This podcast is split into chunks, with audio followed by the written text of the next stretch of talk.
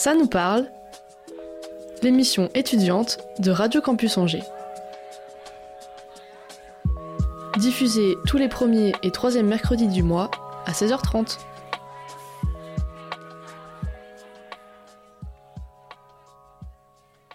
Bonjour et bienvenue à vous. Il est 16h30 sur Radio Campus Angers et vous écoutez Ça nous parle. Merci de nous avoir rejoints pour ce troisième épisode. Coucou Esteban. Salut Insa. Coucou Lohan. Salut Insa, salut Esteban et bonne année. Et oui, bonne année, c'est vrai. On espère que vous avez passé de bonnes fêtes. Il n'est jamais trop tard pour se le dire. Ça nous parle, c'est pris des vacances aussi, mais on revient, comme à notre habitude, pour notre rendez-vous bimensuel. Et aujourd'hui, on va parler de tout ce qui nous tracasse, ce qui nous fait overthinking, comme on dit. Tout ce qu'on aime finalement. Et oui, on va parler du stress dans nos études. Ça peut bien sûr arriver à tout le monde, à différentes échelles, de différentes intensités, etc. Et pour commencer, on va se concentrer sur l'anxiété vécue par Elise qui nous partage son expérience. Elle nous explique comment on vit les études à travers ce trouble, qu'on définira, et surtout de quelle manière ça peut interférer avec sa vie étudiante. Et juste après, Loane, tu nous as récolté des témoignages de jeunes qui parlent de leurs conseils pour gérer leur stress. Ouais, j'ai été dans les couloirs de l'UCO et euh, j'ai interrogé euh, les étudiants. Et donc on terminera sur la chronique d'Esteban qui recense l'état de santé des jeunes en général. Exactement. On va revoir un peu la différence entre stress et anxiété et je vous parlerai aussi de l'anxiété chronique. Je pense qu'il y en a plus d'un qui vont se reconnaître dans tout ça. Et pour finir, on évoquera les dispositifs en France qui sont mis en place pour les jeunes. L'épisode 3 de Ça nous parle, c'est tout de suite. Ça nous parle, l'émission étudiante de Radio Campus Angers. Coucou Élise Salut Merci de nous avoir rejoints euh, pour notre épisode. Avec plaisir. Merci d'être venu parler toi. Euh, D'ailleurs, tu as 20 ans, tu nous viens de Bretagne. Oui, c'est ça. Et puis, malheureusement, ben, tu souffres d'anxiété. Oui, c'est ça. C'est euh, L'anxiété, c'est quelque chose qui m'accompagne depuis longtemps maintenant. J'ai pas eu de, de diagnostic véritablement posé, mais on peut. Enfin, ma maman, elle est psychologue et euh, enfin psychomotricienne, c'est un dérivé de la psychologie.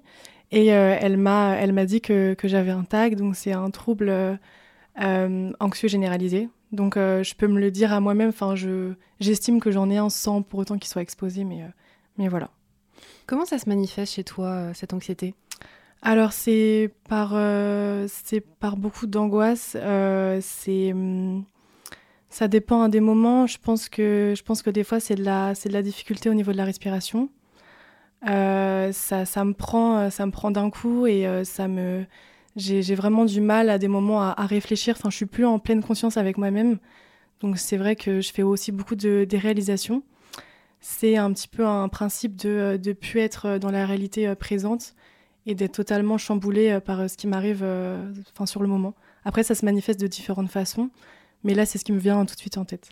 L'impression un peu de perdre le contrôle, Ouais, c'est euh, ça, quelque chose totalement. qui te submerge d'un coup. Mm, mm. Ouais. Ouais.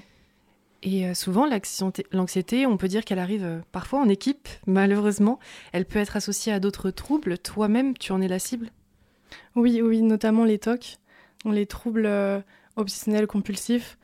Euh, ça se manifeste euh, par, des, par des, des phénomènes de répétition et qui accompagnent du coup une grande angoisse, donc qui me, qui me rend aussi très anxieuse. Mais après, l'anxiété, je peux aussi être très anxieuse à un moment et ça peut aussi, euh, bah, ça peut aussi être complété avec les TOC.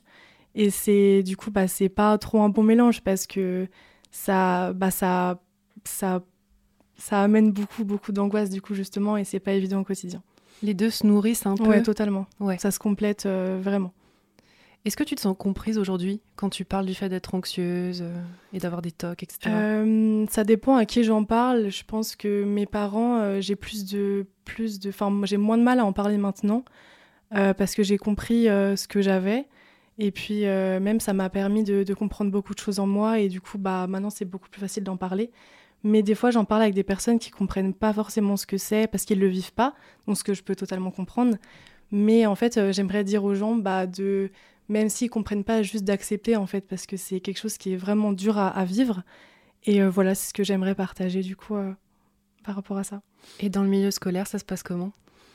Euh, bah en fait, c'est il y a des moments où mon, mon mental est vachement est vachement pris, c'est-à-dire que j'ai une charge mentale très importante, ce qui fait que je suis pas toujours disponible bah, par rapport à mon à mon attention et à ma mémoire surtout. Et du coup, bah, ça me joue des tours par rapport à ça. Mais maintenant, j'essaye de, de me concentrer sur, bah, sur le moment présent et du coup d'éviter un petit peu certaines interférences qu'il peut y avoir dans mon cerveau. voilà. Parce que là, on, on, explique un petit peu. Du coup, tu es en deuxième année à l'UCO. Oui, c'est ça, en sciences de l'éducation. Ok. Et euh, est-ce que tu ressens une certaine compréhension ou pas dans ta promo, de la part de tes professeurs, du corps enseignant? Bah, en fait, ils, ils sont pas, euh, sont pas au courant du tout. Euh, j'ai pas partagé mon anxiété avec mes professeurs, avec mes amis ici, et ils comprennent totalement. Et, et des fois, pendant des évaluations, j'emmène ma, ma, une huile essentielle que, que j'inspire, et je sais qu'autour de moi, il n'y a pas des regards un petit peu bizarre ou mal intentionné. Enfin, vraiment, ils comprennent totalement. Et, euh, et aussi, on apprend, euh, on apprend le développement de l'enfant sur euh, pas mal de points. Donc aussi, bah, ils comprennent totalement que des fois, bah, c'est, c'est compliqué de, d'être disponible à, certains, à certaines échelles. Donc on peut dire quelque part que tu es un peu dans un milieu prédisposé à comprendre ces thématiques et à être un peu bienveillant sur ces questions-là, en gros. Ouais. Ok, mais est-ce que tu as eu, par exemple, même dans ton parcours scolaire plus jeune, des expériences significatives où ton anxiété a pris un peu le pas sur tes études ou pas? Euh, Au niveau des résultats scolaires, au niveau même de la relation avec tes camarades C'est vrai qu'il y a des moments où euh, il y a des comportements de moi-même que je comprenais pas trop. Euh, c'est vrai que à des moments, on, en parlait avec mes amis et des fois, je leur, je leur expliquais qu'il y avait des, ouais, des comportements qui étaient, pas, qui étaient assez, assez bizarres en fait. Et je leur expliquais que c'était pas moi, mais je savais pas trop comment leur expliquer et euh, après ils ont compris mais c'est vrai que c'est important de, pouvoir communiquer euh, et d'expliquer euh, de pourquoi des fois il se passe des choses où on n'est pas forcément bah où on n'est pas vraiment nous-mêmes. Et c'est ouais de, vraiment de d'avoir de la bah, de, de, parler sur ça quoi. Enfin c'est important je pense. Parler, oui, tu l'as dit, c'est hyper important. Ouais. Mais pour autant, est-ce qu'on est coupable si on n'y arrive pas? Est-ce que on peut dire qu'on a raté quelque chose si la cause c'est notre anxiété? Non, non, pas du tout. Euh, je pense que, en fait, l'anxiété, on passe par différentes phases. Il y a des moments où même si, même si nos proches ne nous, nous, comprennent pas, ou même si on n'arrive pas forcément à parler, à parler tout de suite, à communiquer directement, je pense que c'est pas grave. Justement, ça fait partie de l'étape de l'anxiété c'est, je pense que faut commencer à, nous comprendre nous-mêmes déjà, c'est le premier point. Et je pense que ensuite, dès qu'on, dès qu'on a, comment dire, genre, dès qu'on a, qu'on a su ce qu'on avait réellement et qu'on a compris nos comportements, je pense que on est apte à pouvoir en parler aux autres et, et c'est que là, la parole se libère de plus en plus, ouais. Bien sûr. Mais j'aimerais revenir aussi sur l'enfance. Euh, donc, tu as dit que tu ressentais parfois un peu décalage, des comportements que tu avais du mal du coup à expliquer. Euh, pourquoi euh, cette difficulté à comprendre plus jeune? Comment ça se manifestait? Est-ce que les difficultés que tu avais par rapport à ça? Tu comprenais pas que tu étais anxieuse à l'époque? Non, pas du tout. Je savais pas que c'était euh, lié à l'anxiété. Euh, je pense que je dirais que j'ai su que j'avais des tocs à l'âge de, je pense, 15-16 ans. Et en fait, c'est qu'après que j'ai compris que c'était aussi lié à l'anxiété. Euh, et, je me suis documentée beaucoup sur la psychologie, j'ai rencontré des professionnels et ça m'a permis de comprendre en fait d'où venait, tout ça. Et, mais je pense que c'est vraiment grâce au TOC que j'ai compris que j'avais de l'anxiété. Ça a vraiment débuté euh, et je m'en rappelle, mon premier TOC, je l'ai eu à 10 ans. Et c'était une amie, enfin je m'en rappelle très bien, c'était une scène de au revoir, je devais dire au revoir à une amie que je voulais pas bah, qu'elle parte. Et ça a été vraiment compliqué pour moi et je devais me répéter en fait dans ma tête la scène du au revoir jusqu'à ce qu'il n'y ait plus d'erreur. Et au moment où il n'y avait plus d'erreur, bah, mon cerveau était entre guillemets libre et là je me sentais à ce moment disponible euh, à l'autre. Mais ça peut paraître fou, mais c'est. C'est une manière de surveiller qu'on a bien fait les choses ou je pense c'est un peu dans une boucle, c'est ça? Je pense que ça fait partie et c'est aussi une, une protection que je me suis mise d'être très petite euh, j'étais, ouais, enfin, beaucoup d'angoisse. Et quand du coup, on, répète une scène euh, dans, dans, notre tête euh, continuellement, bah, ça crée beaucoup d'angoisse parce qu'on déjà, on n'est pas disponible à l'autre. Donc, on se sent un petit peu aussi coupable de ne pas pouvoir répondre à des besoins enfin, tout de suite. Du coup, c'est vrai que c'est pas, c'est, ça n'a pas été évident. Et puis, c'est même un peu paradoxal parce que c'est des comportements ou des actions que tu vas répéter en boucle pour être sûr que tu l'as bien fait, donc te rassurer mais qui paradoxalement va t'apporter encore plus de stress. Ouais, c'est ça, c'est assez étrange, mais c'est une sorte de protection, mais qui est un peu malsaine finalement. Et on après, on, apprend à, comment la gérer. Et, et, maintenant même, je comprends, je comprends beaucoup mieux certaines choses que j'ai pu, que j'ai pu vivre et avoir avec les autres. Et puis justement, as été, tu l'as expliqué un peu tout à l'heure, que ta maman est psychomotricienne. Oui, c'est ça exactement. Du coup, comment ça fait de grandir dans un environnement où sa maman est, est déjà un peu dans ces thématiques-là? Ben, c'est vachement, euh, c'est vachement, pardon, c'est vachement enrichissant parce que euh, je me suis, enfin, au début c'était assez euh, compliqué d'en parler à ma mère que, que je que je comptais bah, plein de nombres dans ma tête. Enfin, c'est compliqué de dire ça à ses parents, mais en fait, je, si j'avais su comment elle allait réagir, je savais que j'aurais dû lui en parler dès très petite parce qu'elle a été là pour moi. C'est elle qui m'a conseillé d'aller voir un psy un psychologue et, ça s'est fait vraiment très facilement. Donc euh, c'était ouais, c'était vachement. Euh, enfin, je me suis sentie très bien euh, très facilement. Ça a été un soutien pour toi, mm. une chance finalement. Ouais. Mais après, ça reste aussi un diagnostic. Est-ce que c'est pas justement la preuve aussi de mettre les mots et de se rendre compte que quelque chose cloche? Ou au contraire, est-ce que bah, c'est ce diagnostic-là est à rassurer? Ah Oui, totalement. Ça m'a vachement rassurée et hum, je pense que ça m'a aussi permis, euh, bah, en fait, juste de, me rendre compte que, j'avais le droit d'être comme ça et que c'était OK et qu'il n'y avait pas de jugement à avoir. Et vraiment, toutes les personnes qui ont, euh, qui ont ce trouble-là, bah, je les encourage vraiment à prendre la parole et à se, à se renseigner sur beaucoup de choses parce que on peut se faire, enfin, on n'est pas tout diagnostiqué, mais je pense que c'est important de l'être parce que ça permet vraiment de se dire que c'est que c'est pas grave et que la vie continue, quoi. Vraiment. Et ça, c'est des choses que tu as fait, te renseigner justement, aller découvrir un peu des choses que. Ouais. oui, je me suis, bah, je me suis renseignée euh, dans les livres, euh, même auprès des, professionnels que je suivais. J'ai posé beaucoup de questions sur les TOC. Ça m'a permis moi aussi de me rassurer pour me dire que c'était pas grave.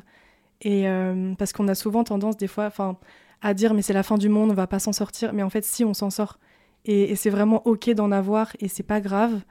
Et il faut combattre. Enfin, c'est vraiment un combat tous les jours mais on peut y arriver avec euh, pas mal de clés qui nous est euh, propre à nous-mêmes. Euh, et, voilà. Et pour te soigner, entre gros guillemets, je préfère plutôt dire appréhender ces problématiques-là, tu as aussi entamé du coup des séances de psychothérapie. Oui. Comment ça s'est passé? On t'a proposé quelle solution? Alors, j'ai en fait là, je suis en attente d'un rendez-vous avec une psycho, avec une psychologue spécialisée en TCC, alors, c'est trouble du comportement euh, compulsif, si je me trompe pas. Mais euh, j'ai pas eu encore de rendez-vous, donc on n'a pas vraiment, j'ai pas vraiment travaillé sur mes TOC. Mais en tout cas, moi, j'essaie de les combattre euh, personnellement avec de la relaxation, de la méditation. Et puis, en ce qui concerne la psychologue, on a plus travaillé sur mes angoisses, où la parole, enfin, j'ai pu dire plein de choses qui me tracassaient au quotidien. Et en fait, juste de bah, de parler, ça m'a aidé et, vraiment la parole, ça aide beaucoup. Enfin, moi, c'est ce qui m'aide en tout cas. Oui, de mettre les mots en fait sur ce que.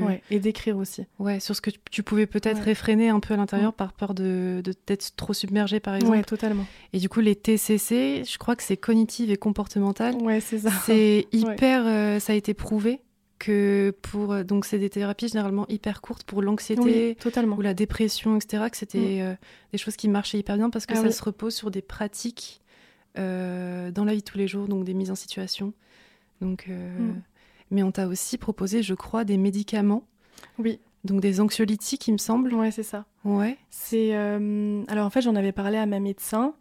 Au début, elle m'avait conseillé des plantes, mais bon, les plantes, ça, ça fonctionne. Mais là, c'était vraiment quelque chose. Enfin, je voulais vraiment quelque chose sur du long terme qui venait vraiment apaiser une crise d'angoisse ou une crise d'anxiété à un moment donné. Et du coup, je prends de l'alprazolam depuis maintenant, euh, je dirais, quelques mois. Et je sais que j'en prends pas tous les jours parce que c'est grave, il faut faire attention. Ça peut créer de la dépendance ou même d'autres choses. Et euh, des effets secondaires bah, indésirables, et c'est pas ce que je veux. Parce que moi, je veux m'en sortir sans médicaments. Donc euh, j'en prends vraiment quand c'est compliqué, mais sinon, j'essaye de faire avec mes propres moyens que j'ai. Oui, parce qu'on le dit aussi, mais les médicaments, ça peut être une béquille à certains moments. Mais du coup, le travail de fond, c'est ça, c'est aller euh, parler avec des professionnels de la mm. santé, justement mettre les mots sur les troubles qui nous grignotent la vie au quotidien finalement. Donc, euh, et comment ça se passe? Comment on, refuse un médicament? Comment est-ce qu'on est-ce qu'on peut décider de mettre de la distance par rapport à ça? Ah ouais, je pense que à partir du moment où on se dit j'ai envie de m'en sortir, et euh, moi c'est à partir du moment où je me suis dit ça parce que je me suis dit, euh, je pense que les médicaments ce sera, ce sera suffisant, mais en fait pas du tout parce que ça, hum, ça en fait ça te rend déjà, enfin moi ça m'a rendu indisponible, j'étais pas trop disponible à l'autre, et je me suis dit j'ai pas envie d'être comme ça, j'ai envie de bah, que, que, les gens, que les gens m'écoutent et que j'ai envie aussi d'être écoutée. Et en fait, en prenant ce genre de médicaments, c'était pas du tout la bonne solution. Donc, euh, je pense qu'à partir du moment où on dit j'ai vraiment envie de m'en sortir, autre que par les médicaments, c'est vraiment une prise de conscience en fait. Et c'est là que je me suis dit ok, euh, faut que je m'en sorte bah, autrement. Et qu'est-ce qui t'aide aujourd'hui alors? Aujourd'hui, il y a pas mal de petits trucs. Euh, je dirais les exercices de respiration, la méditation, le yoga, le sport aussi, ça m'aide à évacuer. Euh, je vais beaucoup marcher, donc ça m'aide. Et aussi la danse, le rapport au corps, ça aide beaucoup. Je sais que quand je danse, par exemple, même quand j'étais enfant, euh, j'ai fait pas mal de danse, notamment la danse contemporaine. Et le fait d'être en rapport avec moi-même, d'être en pleine conscience, bah, du coup, ça m'a vachement aidé à, à, prendre du recul par rapport à ce que j'avais. Et ça m'a apaisé tout de suite. C'est fou, mais ça m'a vraiment apaisé. Le sport, c'est aussi peut-être un moyen de renouer avec son corps dans ouais. l'instant présent. Ouais, Je sais qu'il y a beaucoup ça aussi pour les personnes qui souffrent d'anxiété. Ouais. Ouais, de justement d'être dans la pratique, dans la mobilité. Ouais. Même de courir, simplement d'aller courir euh, ne serait-ce que 20 minutes, bah, ça aide à, à, extérioriser en fait et c'est vachement bien. Est-ce que euh, malgré tout, aujourd'hui, tu pourrais dire que tu es en paix avec ton anxiété? Euh, en, en, en, paix, je pense pas. Je pense que c'est un peu tôt. Mais en tout cas, je, je l'espère dans quelques années l'être, ouais. Et qu'est-ce qui devrait s'améliorer, à ton avis, pour atteindre cet objectif, cet idéal finalement? Euh, Je pense que honnêtement, il n'y a, pas vraiment d'idéal, dans le sens où euh, l'anxiété, elle sera toujours là avec moi. Mais je pense que je faudrait juste que je, que je le prenne davantage en compte. Parce que c'est vachement tabou quand même, même d'en parler encore aujourd'hui. Et il euh, faudrait juste renseigner davantage les personnes bah, pour qu'ils soient au courant et pour qu'on puisse en parler librement. Et si tu avais un conseil à partager, donc malgré le fait euh, d'en parler euh, encore plus, euh, de, de mettre en valeur le sujet, etc., si quelqu'un se retrouve dans une situation similaire, qu'est-ce que tu lui dirais? Je pense que je lui dirais qu'il n'est pas seul et que et qu'il y a beaucoup de personnes dans ce cas-là, pour pas qu'il se sente seul justement et, et submergé par, par ce qu'il ressent à un, à un, moment donné, et que, et que c'est important de pouvoir parler et vraiment, je, veux, je vous jure qu'il ne faut pas rester seul parce que c'est dans ces moments-là où on est avec nos pensées et que c'est pas du tout euh, bah, le bon moment pour, pour, euh, pour avoir des pensées voilà, négatives. Euh, donc vraiment discuter et de, de, de prendre rendez-vous avec des professionnels. Avec des professionnels pardon. Je sais que c'est pas évident, mais en tout cas c'est un conseil que je peux donner et de dire que bah, on n'est pas seul. quoi. Merci beaucoup Elise pour toutes tes astuces, pour ton partage surtout. Avec plaisir. Ça nous parle, l'émission étudiante de Radio Campus Angers. Loane, t'es allée à la rencontre des étudiants et des étudiantes pour un petit micro-trottoir. Comment ça s'est passé? Oui, tout à fait, Insa. Bah, ça s'est très bien passé. Euh, je suis allée à la rencontre des étudiants à l'UCO pour parler d'anxiété, de, de, stress à l'école. Je leur ai demandé quelques stratégies euh, pour savoir euh, qu'est-ce qu'ils avaient pu mettre en place pour y pallier. Je trouvais ça intéressant de proposer des solutions à nos auditoristes. je, leur ai, je leur ai posé la question est-ce que tu es anxieux ou stressé Et que mets-tu en place pour remédier à l'anxiété? J'essaie de travailler le plus possible pour être sûr, pour me dire que j'ai travaillé et pas arriver comme ça en me disant euh, oui, j'aurais peut-être dû travailler plus, etc. Ça me permet un peu de remédier à, mon stress. Euh, après, sinon, je sais que je m'avance beaucoup sur mes leçons, euh, mes révisions, etc. Je m'y prends beaucoup à l'avance pour éviter d'avoir justement cette accumulation à la fin de tout et donc le stress bah, qui manque, enfin qui m'empêche de bien faire. Quoi. Full ASMR, travailler en groupe euh, pour réviser euh, les gros partiels ou les évals, euh, etc. Et puis, ouais, essayer de s'y prendre un peu à l'avance. Après, c'est compliqué parce que quand on sait qu'on a un travail, ben on sait que ça va nous prendre, admettons, trois heures à faire. Puis il y a un autre dossier qui arrive, mais c'est en groupe, donc il faut gérer avec les emplois du temps des autres. Enfin, réviser en groupe, ça aide beaucoup à se sentir moins stressé pour les évaluations type partiel. Euh, parce que bah voilà chacun apporte ses connaissances et du coup bah tout le monde s'entraide. Pratique euh, la respiration ventrale. Bah, c'est le contraire de la respiration normale et en fait il faut gonfler au début le ventre en inspirant et expirer en euh, bah, du coup dégonflant le ventre. Et j'ai aussi euh, pris euh, des fleurs de bac, ça aide à me calmer, mais également à déstresser. Un peu de méditation, mais euh, surtout euh, un bon entourage. Et essayer de se dire qu'on a tout donné, mais euh, donc même si on n'y- même si on n'y arrive pas, on aura tout donné. Donc euh, Ça va dépendre du moment et de la cause du stress, de la source, des exercices de respiration par exemple avant un partiel, aussi me créer des rituels pour être habitué à faire certaines choses et du coup me sentir plus à l'aise euh, dans le quotidien. Aussi je pense discuter, communiquer avec nos amis qui vivent la même chose que nous, euh, ça peut que aider. Je pense après que euh, selon chacun avoir peut-être une aide psychologique euh, mais médicale, donc euh, psy, euh, psychiatre, médecin, enfin ça dépend de, de nos besoins. Ce que je fais, c'est que j'essaie vraiment de relâcher la pression en sortant avec mes amis ou euh, en allant à la salle de sport, en écoutant de la musique. Ça, ça permet toujours d'être euh, bah, plus rassuré après et pour être plus efficace. Il y a une chose qui m'aide beaucoup, c'est le sport, genre pratiquer une activité physique euh, tous les jours. Et ben en fait, ça me fait un rituel et du coup, ça me déstresse. Je je sais pas comment expliquer en fait, mais juste le sport, euh, j'enlève tout, tout ce qu'il y a de mauvais et du coup, je repars sur de meilleures bases. Pour être assez serein, je me dis toujours que ça va bien se passer, ou même si ça se passe mal, au moins il y aura toujours quelque chose de positif.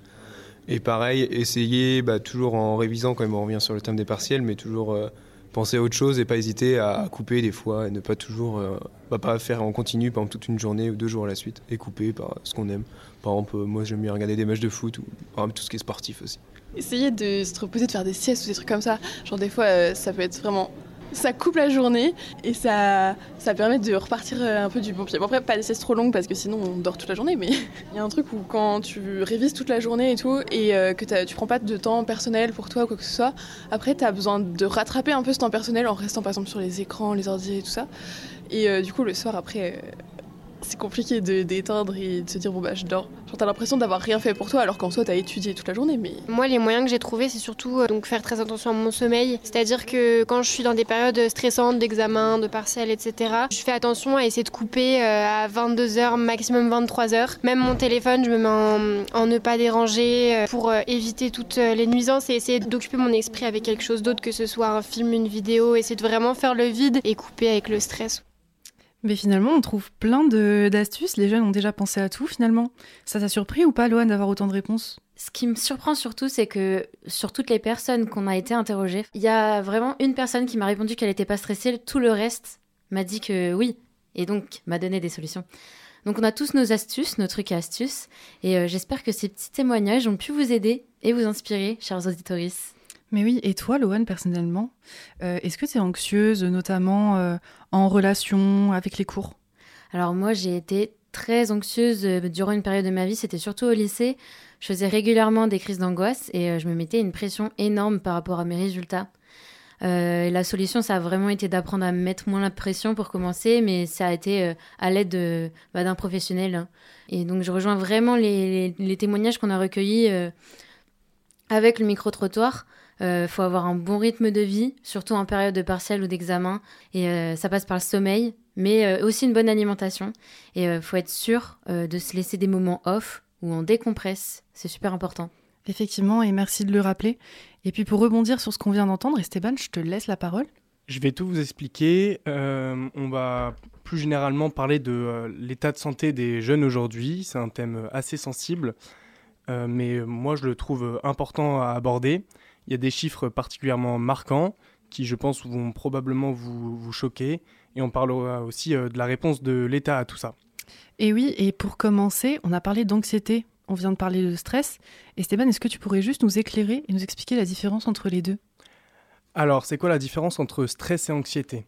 Les deux s'expriment de la même manière dans le corps. Ça peut passer par des manifestations physiques comme des vertiges, des difficultés à respirer ou même des ruminations mentales. Sauf que pour le stress, il y a toujours une cause précise. Ça peut être un problème que l'on a dans son quotidien, comme un problème de famille. C'est une réponse normale à des pressions extérieures. Et le stress est généralement de courte durée, et il disparaît une fois que la situation stressante est résolue. Alors que l'anxiété va persister dans le temps. Elle est moins liée à des événements spécifiques, ça relève plutôt de l'ordre de l'état d'esprit en fait. Un autre phénomène qu'on entend de plus en plus et que j'aimerais évoquer avec vous, les crises d'angoisse. Effectivement, les crises d'angoisse peuvent être liées à un état anxieux qui dure depuis trop longtemps, mais il est plus souvent relié à de l'anxiété chronique. L'anxiété chronique, que l'on retrouve aussi sous le nom de trouble anxieux généralisé, Elise nous en parlait tout à l'heure, est un trouble mental caractérisé par une anxiété et une inquiétude excessive et persistante. Contrairement à une réponse anxieuse normale, l'anxiété chronique est présente de manière continue, souvent pendant au moins 6 mois, et peut ne pas être directement liée à des événements spécifiques. Et donc si vous souffrez d'anxiété chronique, vous êtes plus susceptible de faire une crise d'angoisse. Les crises d'angoisse se caractérisent par une peur intense et soudaine avec des symptômes tels que la peur de perdre le contrôle ou de mourir, des sensations de déréalisation, l'impression de suffocation, des vertiges ou des palpitations cardiaques. Voilà, maintenant qu'on est au clair sur les termes de stress, d'anxiété et de crise d'angoisse, on va pouvoir se concentrer sur les étudiants. Alors quel est l'état de santé des jeunes aujourd'hui et est-ce que c'est aussi grave qu'on le dit? En réalité, la situation de l'état de santé mentale des jeunes dépasse largement la question du stress ou de l'anxiété. Aujourd'hui, selon les chiffres de Santé publique France, un jeune sur cinq souffre de troubles dépressifs.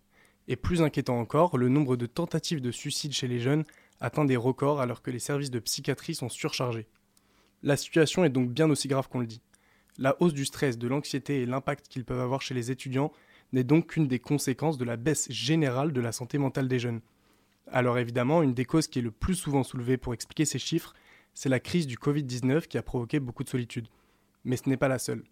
Une grande partie des jeunes est freinée par le coût des séances chez le psychologue.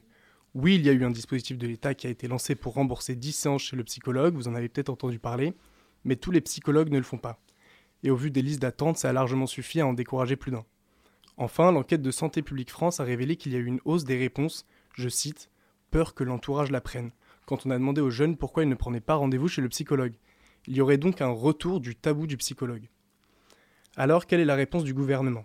Il y a 4 mois, Macron a répondu dans un interview donné à Hugo Travers, disponible sur sa chaîne YouTube. Il y explique que la solution était d'abord de renforcer la prévention et non pas de renforcer le budget du secteur médical ou paramédical. Ce à quoi le journaliste a très justement répondu, je cite, Comment renforcer la prévention quand on sait qu'il n'y a qu'un psychologue pour 15 000 étudiants dans les universités? Ce qui est 10 fois moins que les recommandations internationales. Par la suite, Macron n'a pas donné de réponse concrète, et depuis cette interview, il n'y a pas eu de nouvelles de l'État concernant la santé mentale des jeunes. Mais heureusement, il existe de nombreuses associations qui existent pour soutenir les personnes qui souffrent de troubles de la santé mentale. À Angers, par exemple, vous pouvez retrouver la maison des adolescents qui accueille les jeunes jusqu'à 21 ans, donc pas seulement les adolescents. Ils se décrivent comme un lieu d'accueil non payant, libre, inconditionnel, neutre et confidentiel. Alors n'hésitez pas, même si c'est juste pour poser une question, il n'y a pas de mal à prendre soin de sa santé mentale.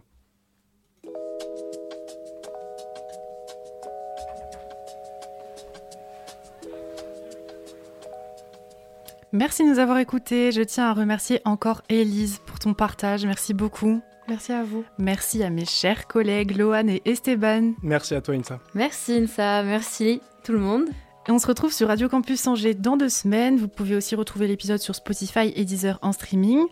Laissez-nous 5 étoiles pour nous faire savoir que notre tas vous plaît. Et si vous voulez nous le dire en face, notre Instagram at cnparle sur lequel vous pouvez retrouver toute l'actu de l'émission. Merci de nous avoir suivis et à bientôt. Ça nous parle, une émission à retrouver sur toutes les plateformes et sur le www.radiocampusangers.com.